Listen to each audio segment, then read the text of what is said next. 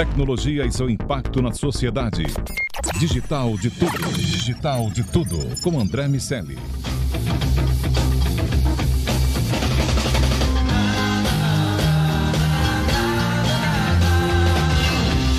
Salve, salve habitantes da sociedade digital, sejam muito bem-vindos. Eu sou André Miceli e esse é o Digital de Tudo, podcast que fala sobre a influência da tecnologia em nossas vidas, só aqui na Jovem Pan. Nosso convidado de hoje é um empreendedor em série, CEO da Adventures Inc. Rafa Velar, seja muito bem-vindo ao Digital de Tudo. Fala André, primeiro de tudo é um prazer estar com vocês aqui, não só falando para essa audiência incrível que você, a, a, qual vocês se adereçam, mas também eu acho que a temática, acho que na, na história da sociedade nunca foi tão relevante, então baita prazer e animado aí para navegar tudo. Muito bom. Bom, para fechar a trinca, tá aqui meu, meu amigo Iago Ribeiro. Tudo bem, Iago? Tudo bem, pessoal. Vamos lá. Vamos lá. Rafa, como de costume, a, a gente vai explorar a trajetória, a trajetória, a trajetória de, do nosso entrevistado e a gente tem que entender qual o papel da tecnologia na vida de quem a gente coloca aqui do, do outro lado da mesa. É, a gente sempre busca compor essa conversa com pessoas de é, práticas diferentes, mas todo mundo tem como interseção a tecnologia. Então quero começar ah, te pedindo para explicar esse ponto. Você é um, um, cara muito ligado à comunicação, mas botou a tecnologia nessa história há muito tempo. E, e aí eu quero entender como isso aconteceu. Maravilha! Assim, para todo mundo que está ouvindo a gente, se vocês tivessem que guardar um tweet sobre o impacto da tecnologia na minha vida, é o seguinte: ela mudou tudo. E aí, quem, eu não sei o quanto de vocês tem um pouco mais de contexto na minha história, mas eu saí da faculdade com 22, 23 anos, é, filho de classe média, de família de classe média mesmo, filho de mãe solteira. É, fui trabalhar num negócio da minha família super pequeno, que tinha 6, 7 funcionários, e a gente pode até navegar um pouquinho mais profundamente a história, mas acho que para vocês guardarem o papel da tecnologia na minha vida, é, quando eu digo que ela mudou tudo, é porque ali com 22, 23 anos entrei nessa empresa que ficava em bom sucesso, na Baixada do Rio de Janeiro. É, empresa super pequena, a empresa estava numa situação péssima, péssima, tinha acumulado uma dívida que era maior que o faturamento. Na época a empresa faturava ali por volta de 2 milhões e meio de reais por ano, estava com uma dívida quase de um milhão de dólares e o dólar estava mais de 3 reais, só para vocês terem uma noção. E aí, cortando uma história longa para uma versão curta, através da tecnologia, através da internet, e mas principalmente das plataformas sociais e de toda a revolução que a gente está vivendo na maneira como a gente se conecta com os outros seres humanos no planeta Terra, eu cresci esse negócio de 2, 3 milhões de faturamento para 30, 40 milhões de faturamento em 4, 5 anos, e depois saí do negócio da família, abri uma empresa que levava o meu nome de mídia e tecnologia, mais uma vez tirei a empresa do absoluto zero é, para quase 200 pessoas, dezenas de milhões de faturamento e, e que culminou no, no, lançamento da Adventures em dezembro do ano passado, que é mais uma empresa que é obcecada é, por tudo que vem aí pela frente e como isso vai impactar o comportamento dos seres humanos e onde é que as marcas, os anunciantes, as empresas precisam se posicionar aí nessa interseção. Então, basicamente, você está falando com uma pessoa cuja a história de vida inteira nos últimos 10 anos foi moldada pelas revoluções tecnológicas. Temos a pauta certa, mas olha só, eu vou querer voltar um pouco nisso aí, Avelar, porque que, você explica para mim um pouquinho melhor que negócio era esse que você se envolveu da sua família é, e, e, e como é que foi tirar do, da, da dívida a esse faturamento que você falou no final? Perfeito. O, o, o, negócio, mais uma vez, respeitando o tema, era um negócio de tecnologia. A empresa que o meu padrasto tinha fundado há quase 30 anos atrás, ela fabricava máquinas e equipamentos para a indústria de transformação e, e, e, que era uma mescla entre hardware e software. Então, tudo que é tecnologia para mensuração de grandezas físicas dentro de processos industriais, ou seja, densidade, pressão, vazão, temperatura é, e, e todo o resto de conjuntos de, vamos chamar assim, métricas que você precisa acompanhar enquanto você está, seja produzindo uma folha de papel, minério de ferro, um, um, na indústria petroquímica, indústria química, tudo que faz parte da construção de bens de capital e consumo que a gente, que a gente consome como cidadão, você precisa mensurar o que está acontecendo ali no meio. E é isso que a empresa ajudava as, as grandes empresas de transformação brasileiras a fazer. E eu entrei na companhia, a empresa era 100% analógica, isso era 2013, 100% das vendas da empresa eram feitas através de grandes convenções, que eram feiras exposições onde você pagava uma fortuna, pagava uma fortuna por um stand é, dentro de uma feira e você mostrava ali os seus equipamentos, os clientes vinham, perguntavam, você demonstrava as coisas e na situação que a empresa estava, a gente tinha perdido a capacidade de investir nessas feiras. Essa, esse era o problema, porque as feiras funcionavam. Mas assim, a empresa estava quase quebrada e a gente não tinha grana para pagar 500 mil reais por um stand, 300 mil reais por um stand, para poder gerar um milhão de vendas. A gente não tinha caixa, não tinha como. E dentro dessa restrição, é, eu olhava muito para o que estava acontecendo no mundo e eu falava assim, cara, é interessante que o modelo de negócio dessa indústria inteira ainda é 100% analógico e, e, os vendedores, os engenheiros visitando, fazendo visitas de campo para fazer as pessoas conhecerem os produtos. E quando eu olhava para os seres humanos no planeta Terra, eles já passavam grande parte, grande parte dos seus dias olhando a internet, consumindo conteúdo, lendo coisa, vendo vídeo. E, e ali eu me fiz uma provocação. Será que toda essa tecnologia que está movendo o comportamento de consumidor e está drivando a nova fronteira de onde as pessoas prestam atenção e como elas formam opinião, não pode ser uma maneira mais barata, mais rápida e melhor de eu, de eu fazer o meu, abre aspas, job to be done da minha empresa? E foi isso que a gente fez. Então, de 2013 a 2015, para vocês terem uma ideia, a gente anunciava absolutamente sozinho no Google nas nossas categorias. E, e, todo o nosso time é, de funcionários da empresa naquela época tinha páginas no LinkedIn, produzia conteúdo, escreviam artigos e a gente começou a se tornar uma grande autoridade em todos os temas que a gente, que a gente se posicionava, o que levou a empresa de uma empresa pequena do interior do Rio de Janeiro para o Brasil inteiro. É, e o resto é um pouquinho da história de growth, crescimento aí que, que vocês já ouviram. Então, o, o que me provocou nessa direção é, foi muito interessante porque foi uma restrição que eu tinha. E, e acho que dentro disso eu encontrei, inclusive, uma das grandes avenidas em cima das quais eu vivo a minha vida, que é eu acredito profundamente que restrição gera criatividade, restrição leva você a inovar e a pensar de formas não convencionais, e é em cima um pouco disso que eu tenho construído na minha vida desde então.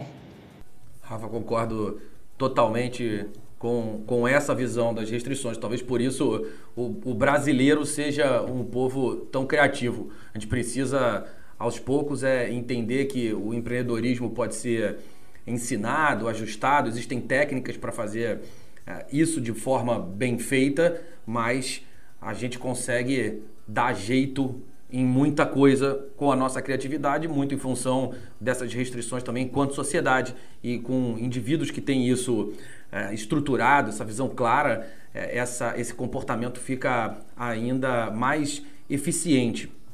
Mas quero, quero te perguntar, Rafa, sobre suas referências. Esse é sempre um ponto que a gente investiga aqui no, no, no DDT. Você falou do seu padrasto, então já dá para ver que tem uma questão é, familiar é, que de alguma maneira, nem que seja através das restrições, te ajudou a, a desenhar um, um, modelo de trabalho, uma visão de vida. Mas quais são as outras referências pessoais é, que você tem? Pô, primeira coisa que, que as pessoas precisam aprender sobre mim é que eu não tenho ídolos. É, eu tenho admiração por trabalho duro, garra e resiliência e coragem. Então, quando você para para pensar que tipo de histórias eu admiro, eu admiro pessoas como Ayrton Senna, por exemplo. Eu acho que o Ayrton Senna é um exemplo do arquétipo do empreendedor. Não é que o Ayrton seja o meu ídolo, mas eu tenho uma admiração profunda pela maneira como ele atacava cada curva, pela maneira como ele não desistia até o final, como a maneira que ele esticava o elástico do que as pessoas pensavam que era possível para ele e para o esporte naquela época. Então, eu acho que essa é, uma, essa é uma boa história. E do outro lado, eu acho que o único ídolo em vida que eu tenho é minha mãe. É, porque 99% das características empreendedoras que eu fui descobrir que com 23 anos eu tinha uma predisposição e um talento natural para executar em cima delas, vieram da minha educação.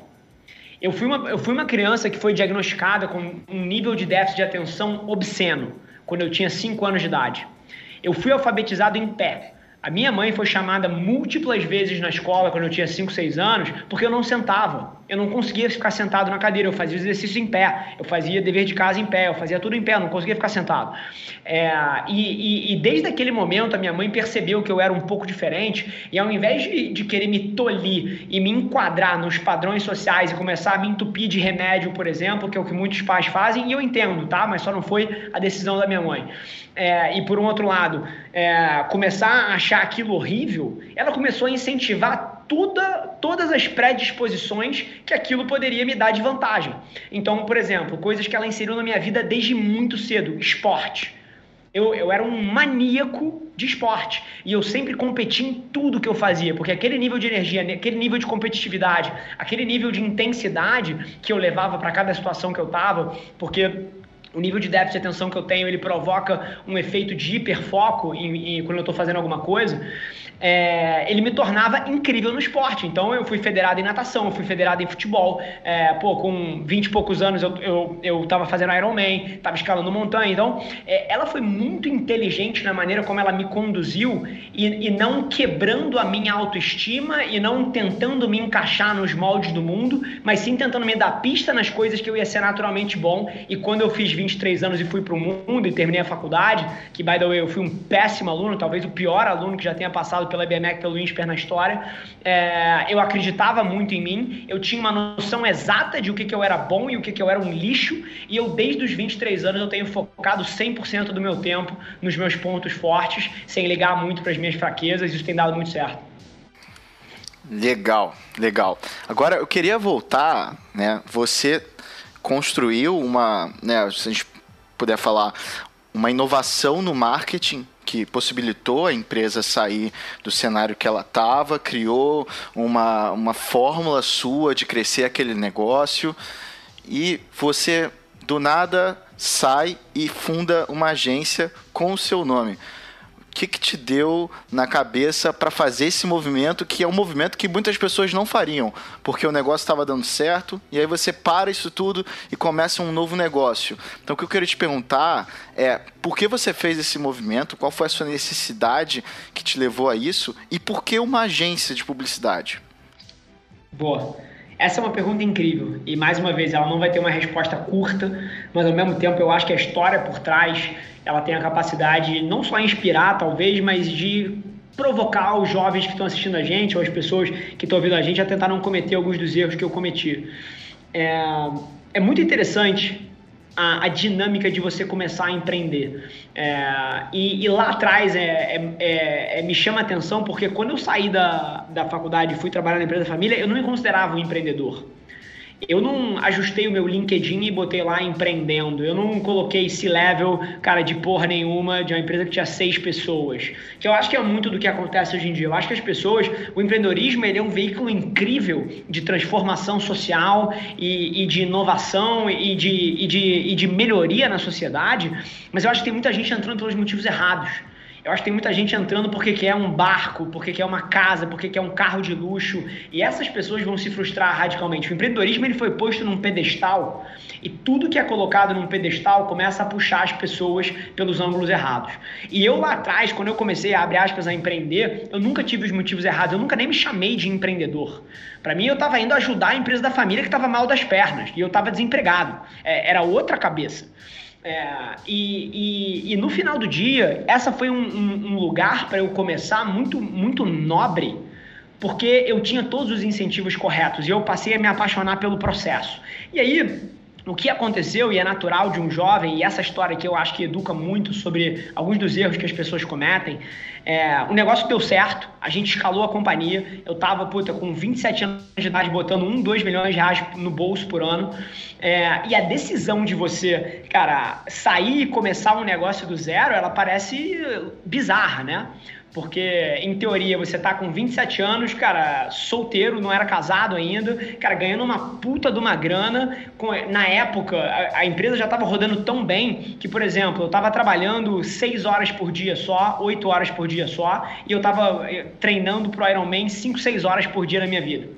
Só que a grande verdade é que aquele lugar de pô, ter um dinheiro gigante entrando, de gigante na, na minha perspectiva ali, de alguém que tinha 26, 27 anos, é, entrando todo, todo mês na minha conta, é, flexibilidade para não ter que trabalhar é, mais tanto quanto eu trabalhava quando eu trabalhei dos 23 aos 25, 26, que eu trabalhei 18 horas por dia, 7 horas por semana. Eu fiz um, dois anos de, dessa nova vida, digamos assim, e eu não estava sendo feliz. E aí, três coisas me incomodavam muito. Número um, eu sentia falta de estar drivando inovação e criando novas fronteiras, isso me comia por dentro. Número dois, é, me incomodava muito, e aqui é uma parte que eu não acho nem correta, mas é a verdade, me incomodava muito o fato de que eu era o número dois dentro da empresa é, e eu sabia que eu tinha construído 99% do valor da companhia, porque todos os canais novos, dos novos produtos, dos novos serviços, tudo eu que tinha criado. É, me incomodava muito ser o número dois na companhia, e não que eu tivesse tido algum problema com meu padrasto, a relação sempre foi incrível, ele sempre foi um grande líder, mas para um empreendedor nato, que é o que eu acho que eu sou, você ser o número dois te come por dentro. É, e a terceira coisa que me incomodava era, era o fato de não estar trabalhando 100% com alguma coisa que me apaixonava. O que, que eu quero dizer com isso? A empresa era de tecnologia para indústria, o que é incrível, cara, tem, tem fronteiras de inovação maravilhosas, mas quando eu chegava no meu domingo e eu tinha um pouco de tempo livre, não era sobre isso que eu lia. Eu lia sobre inovação, eu lia sobre tecnologia, eu lia sobre comunicação, mas muito mais numa ponta do impacto na sociedade do que numa ponta de um processo industrial. E aí eu somei essas três coisas e falei assim: a próxima grande ideia que eu tiver e oportunidade que eu tiver de ser o número um de uma, de uma, ideia, de uma empresa ou de uma ideia minha, fazer 100% do meu tempo alguma coisa que me apaixone, onde o meu trabalho vire quase que o meu hobby. É, e número três, algum lugar que seja dinâmico o suficiente para manter uma pessoa que tem o meu nível de déficit de atenção interessada para sempre, eu vou fazer. E aí foi que veio a ideia de trabalhar com inovação, com comunicação, com tecnologia, porque é um mercado movido pela atenção das pessoas. E a atenção das pessoas é o ativo mais volátil que existe no planeta Terra. Toda semana ele muda de lugar. Então, para uma pessoa que tem a predisposição de perder o interesse nas coisas muito rápido, é o meu, é o meu playground. Mas aqui tem um, e eu termino com isso, aqui tem uma cereja no topo do bolo, que eu peguei aquela minha frustração de ser o número um, o número dois de um negócio, e eu falei assim, cara, agora acabou essa porra o próximo negócio que eu começar vai ser meu. Inclusive, foda-se, vai ter o meu nome na porta, vai chamar o meu nome, vai se chamar Avelar. E foi o que eu fiz. Só que muito interessante que esse exercício de ego de um garoto de, porra, eu tenho 30 anos hoje em dia, tô chamando o Rafa de 3 anos atrás com 27 de garoto, né?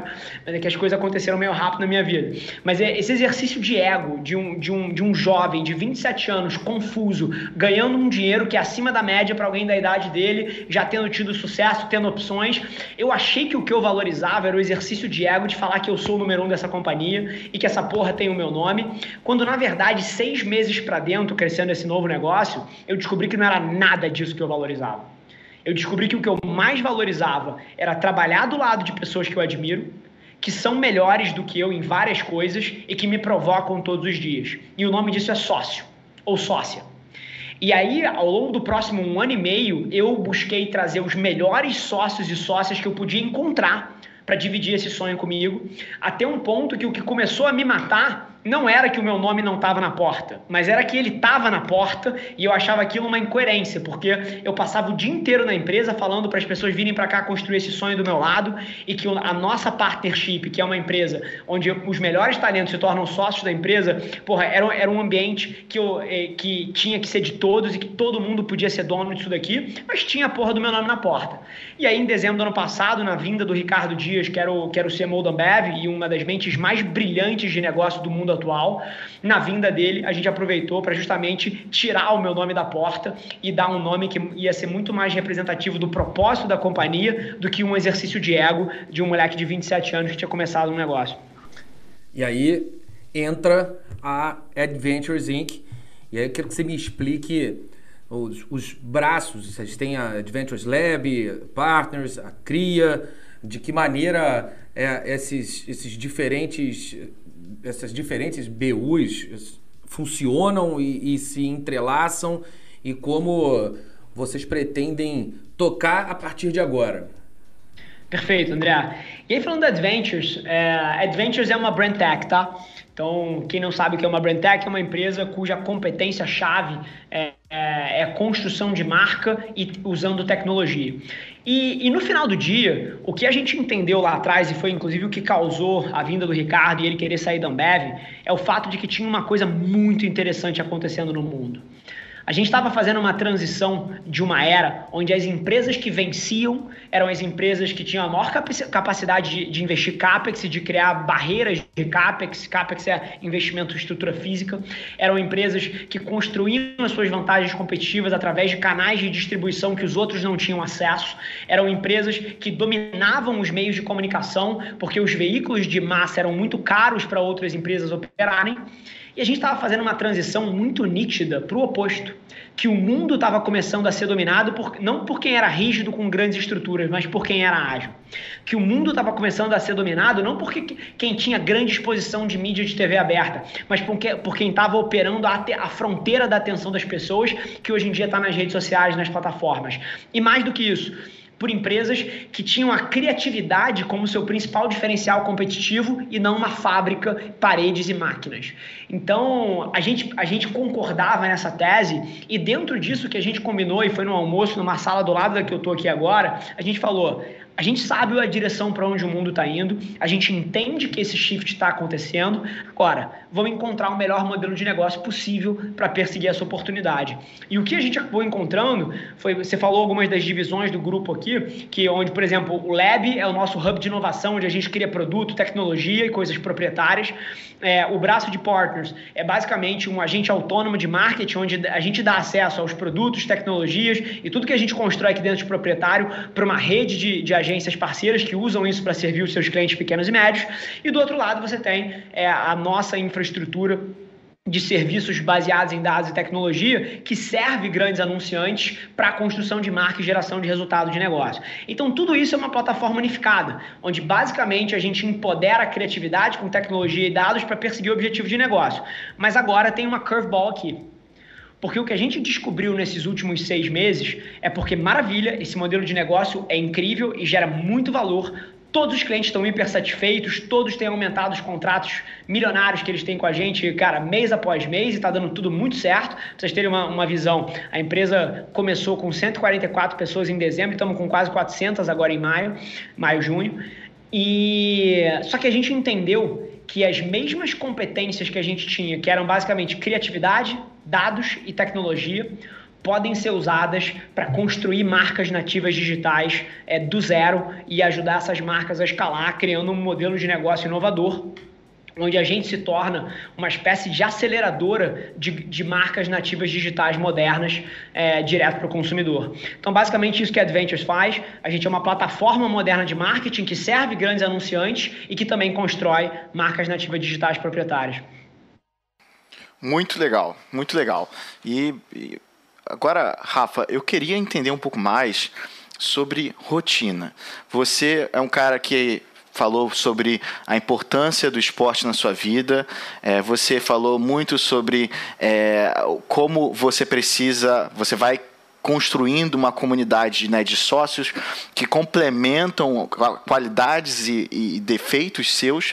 É, mas como funciona a sua rotina hoje como empreendedor desse, da, desse negócio chamado Adventures? E principalmente, o que eu queria provocar no final é o que, que você faz quando a sua rotina dá errado? Boa. Primeiro de tudo, dizer que a palavra rotina, ela é um pilar central da minha vida, tá? É, eu sou uma pessoa que só, vocês terem uma ideia de quão fundo isso chega, eu só uso roupa preta.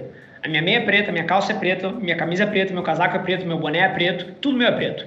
E eu só uso roupa preta 100% do dia, porque isso libera espaço mental para mim para eu focar em coisas que, que realmente importam e eu não tenho que ficar decidindo qual é a roupa que eu vou usar naquele dia. Então é nesse nível que rotina é importante para mim. Porque esse mesmo conceito da roupa preta que me faz não ter que pensar no que eu vou vestir, eu aplico para várias outras coisas. Se eu acordasse todo dia pensando assim, puta, o que, que, eu vou fazer hoje? Fudeu. Assim, isso não é o que gera é, as melhores decisões ou o melhor processo no longo prazo. E eu acredito muito é, que rotina, ritmo, rituais, métodos são coisas que permitem você ser consistente ao longo do tempo. Eu não acredito em performance via espasmos. Eu não acredito em alguém que trabalha 20 horas hoje e amanhã trabalha duas. E na outra vai trabalhar 18 e aí fica dois dias sem trabalhar. Esse tipo de cabeça de espasmo, para mim, não funciona. Eu sou triatleta, eu, sou, eu, eu fiz Ironman na minha vida, eu subo montanha e, e, e a rotina do Ironman, ela te mostra, e a rotina do esporte como um todo, ela te mostra o quanto consistência é importante para você chegar nos mais altos níveis de performance de qualquer coisa. Se você não está todos os dias, exercitando as coisas que são importantes para você, você está chegando, em vez de mais perto, mais longe, principalmente porque o mundo não é estático. E cada dia que você deixa de evoluir numa área, tem alguém que está evoluindo. Então, na verdade, você está indo para trás. Então, a rotina tem um papel central na minha vida. Eu sou uma pessoa, para você ter uma ideia, antes das 9 horas da manhã, eu tenho seis alarmes no meu celular. Então, o meu primeiro alarme começa às 4h55 da manhã, que é a hora que eu acordo. É, e aí eu sento, pego um expresso e leio algumas matérias ou algumas coisas que eu acumulei ao longo do dia anterior que eu quero dar uma olhada, que eu quero ler. É, às 6 horas da manhã eu desço para a academia para fazer aeróbico, musculação. Eu faço uma sauna, tomo um banho gelado. É, 7 horas da manhã eu tô lendo as notícias, principais notícias do dia, de 7 às 7 e meia. É, de 7 e meia às 8 eu medito. É, 8 horas da manhã eu começo a me preparar para sair de casa, 8 e 20 eu saio de casa, 8 e meia eu tô na Adventures. Então, para você ter uma ideia o quanto rotina é fundamental, é, principalmente essa parte da minha manhã, eu não acordo todo dia e cruzo o dedo para falar assim, puta, tomara que hoje eu acordo, acorde cheio de energia, inspirado e criativo. Puta, tomara que é, eu saiba todas as coisas que eu preciso para passar pelo meu dia de uma, de uma forma é, de uma forma potente. Não, eu tomo o protagonismo de todas essas coisas todo dia quando eu acordo. Então, quando eu acordo e leio os principais artigos, notícias, eu estou me mantendo criativo. Quando eu, eu medito, eu estou me colocando numa posição, cara, de, de uma posição mental de não automático e muito mais capaz de tomar decisões estratégicas eficazes. Quando eu faço exercício, eu estou enchendo meu corpo de endorfina, de dopamina. Quando eu tomo um banho frio, a mesma coisa. Eu estou mantendo a minha saúde, porque eu acredito que a vida é uma maratona e não um sprint. Então, é, rotina é absolutamente fundamental. É, e, eu, e eu todo dia, antes de chegar no trabalho, eu já me coloquei na posição para ter um ótimo dia. E aí, a partir do momento que eu chego no trabalho, cada minuto importa. A minha agenda vai de 9 horas da manhã até 9 horas da noite todos os dias, não tem 15 minutos de espaço. E, e, e, todo mundo que conhece um pouquinho a minha agenda é, não entende como é que eu opero isso, mas para mim é a minha maneira, é a minha forma, rotina é absolutamente fundamental. E para a gente fechar, Rafa, para onde vai nesse formato de construir a vida uh, de uma maneira tão estruturada, os planos certamente fazem parte dessa estruturação. Só que, né, como diria o Mike Tyson, todo mundo tem um, um, plano até tomar o primeiro soco na cara. Como, é, como funciona esse processo de pivotar e realinhar e quais são os seus planos para o que vem por aí? Boa. É, essa é uma parte incrível, tá? É, eu tenho pouquíssimos planos. Olha que loucura. É, 90% da, das coisas que eu faço todos os dias é sobre reagir ao que está acontecendo. Inclusive, às vezes as pessoas falam do tipo, é, eu não sei quantas pessoas sabem, mas eu fui a primeira pessoa a falar de TikTok no Brasil. Eu falei de TikTok há quase 4, 5 anos atrás. Eu escrevi um artigo sobre, na época chamava Musical.ly. É, e voz, por exemplo, que estourou nesses últimos seis meses. Cara, eu falo de voz há no mínimo 4, 5 anos como a próxima fronteira da atenção das pessoas. E é muito interessante porque nada disso vem de um planejamento, de uma visão de aonde o mundo está indo, onde eu acho que as coisas vão. Elas vêm de reação. 90% das coisas que vão ser parte do futuro, elas já estão aqui hoje. Só que os seres humanos, eles preferem todos os dias julgar e falar: ah, isso não é tão importante, ah, isso é coisa de criança, ah, esse negócio aí vai morrer daqui a pouco, ah, isso aí, pô, eu tenho uma saudade tremenda de como era o mundo há cinco anos atrás. E eu acho que uma das minhas grandes vantagens é que eu sou uma pessoa muito não emotiva e muito não emocional em relação a como as coisas são. É, e, e, isso me permite ter um desapego da maneira como as coisas funcionam e uma obsessão de para onde elas estão indo, mas não de um ponto de vista de futurologia, mas de um ponto de vista de olhar para os dados agora, para os comportamentos agora, entender o que está acontecendo, porque 90% das coisas que vão mandar no nosso futuro já existem aqui hoje, só que elas estão nos early adopters, elas estão engatinhando, elas estão começando a acelerar e a maioria das pessoas escolhe todos os dias só reagir depois que já aconteceu ao invés de se preparar. Então eu sou uma pessoa que faz pouquíssimos planos e eu sou uma pessoa que muito mais está focada em reagir a tudo que acontece do que tentar prever para frente e ter um plano muito estruturado. E eu acho que essa mentalidade tem transbordado para Adventures como um todo, inclusive porque inclusive um dos nossos mantras aqui é não ter certeza de nada, mas ter clareza das coisas. E essa diferença entre certeza e clareza, eu acho que é uma das um dos grandes nortes da minha vida. Muito bom, cara, muito legal e é uma visão interessante e que eu imagino que sirva de, de referência. É claro que os indivíduos performam de maneiras diferentes e não existem receitas de bolo nem fórmulas mágicas para nada, mas é uma, uma referência interessante. É legal ouvir André, esse processo e ouvir essa maneira de lidar. André, diga, inclusive diga. você está falando, cara, é uma grande preocupação minha, tá? Porque esse papo todo aqui foi muito centrado nas minhas fórmulas, nos meus, nas minhas manias, nos meus jeitos de fazer as coisas. E sendo super sincero aqui, eu acho que várias pessoas devem estar mega inspiradas agora e se provocando o que, elas podem implementar e etc. E eu acho isso uma cagada, tá? Porque no final do dia, essas são as minhas fórmulas. E a maneira que eu cheguei nelas não foi lendo livros ou ouvindo podcast de alguém, foi pegando pessoas que eu via que tinham clareza das coisas que funcionavam para ela e falando assim: caramba, o motivo que o Rafa faz essas coisas é porque em algum momento ele olhou para dentro, ele entendeu quem ele era, ele entendeu como ele funcionava, ele entendeu como ele rodava e ele otimizou o sistema dele para isso. Porque eu prometo, tem talvez muito mais pessoas no mundo que são mais inteligentes do que eu, têm mais resultados do que eu e que têm playbooks totalmente diferentes dos meus. Mas uma coisa une tanto eu quanto elas, que é são pessoas que ouvem o, o, as próprias respostas e sinais que o seu corpo dá, que o seu intelecto tem e, e, a, e o próprio feedback da sua realidade e elas se preocupam em ouvir isso ao invés de tentar internalizar fórmulas externas. Então, só antes da gente fazer uma transição de assunto, essa era uma grande preocupação minha. Sem dúvida, é, é, o DDT tem como propósito trazer histórias justamente para que as pessoas vejam como as referências têm caminhos diferentes. O, o nosso objetivo é justamente mostrar que não existe pulo do gato, que não existe receita de bolo, que não existe fórmula mágica. O pulo do gato é que não tem pulo do gato. É trazer histórias para fazer com que as pessoas encontrem possibilidades e, ao olhar para si, também encontrem os caminhos ideais é, para si mesmo, os, os, caminhos que estão, acima de tudo, coerentes com o que cada um quer e o que cada um precisa e o que cada um pode fazer.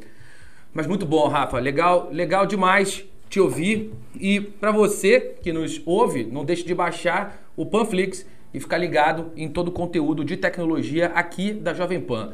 Sociedade Digital está lá, o Tech News está lá e muito mais está lá para que você veja e ouça a hora que quiser.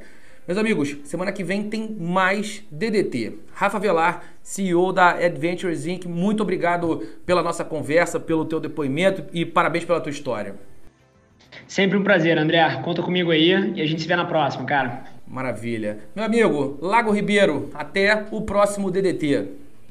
Até o próximo DDT e eu vou recomendar todo mundo a seguir o nosso podcast nas plataformas de distribuição, tá lá no Spotify e seguindo, você é notificado toda vez que a gente dispara um novo episódio. Toda quinta-feira às 7 tem uma nova conversa.